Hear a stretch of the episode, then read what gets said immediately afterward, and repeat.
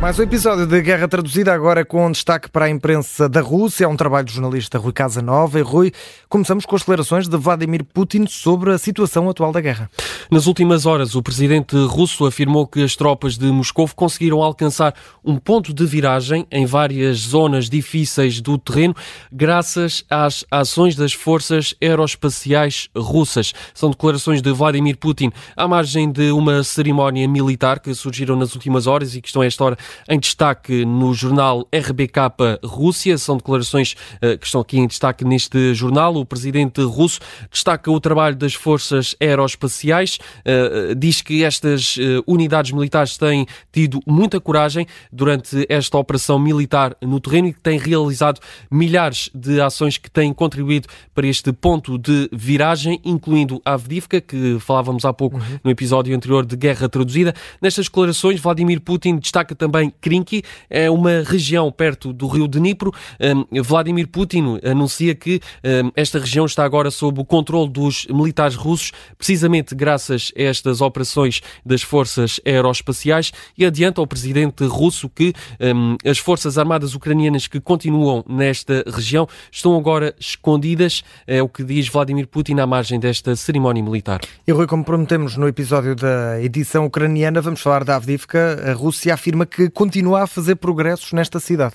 Sim, como dizia ainda há pouco no episódio anterior de, de Guerra Traduzida, temos falado muito ao longo dos últimos dias de Avdivka, um, depois da tomada, depois do controle uh, das forças russas desta cidade na região de Donetsk.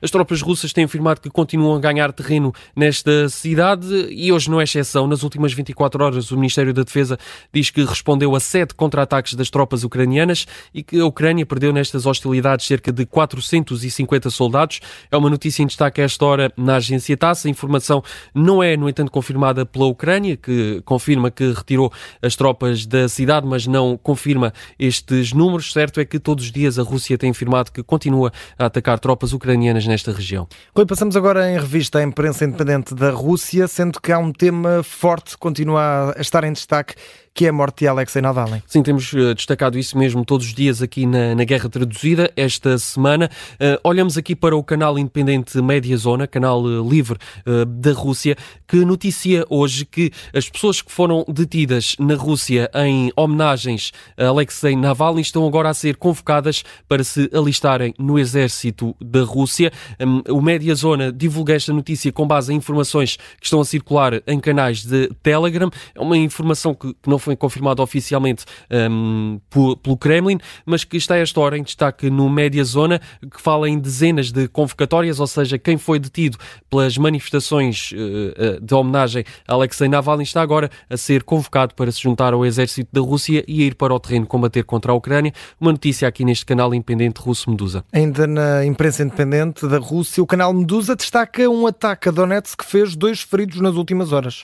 Sim, aconteceu nas últimas horas. Dois drones russos russos atacaram a cidade de Dobropoli, na região de Donetsk. De acordo com as autoridades ucranianas, citadas aqui pelo Medusa, eh, duas mulheres de 37 e 63 anos ficaram feridas. Uma delas teve mesmo de ser hospitalizada. Também, na sequência deste ataque, vários edifícios residenciais ficaram eh, danificados. Também quatro viaturas que estavam perto do local ficaram danificadas. O canal Medusa divulga fotografias, por exemplo, de um prédio completamente destruído na sequência deste ataque ataque russo a esta região de Donetsk.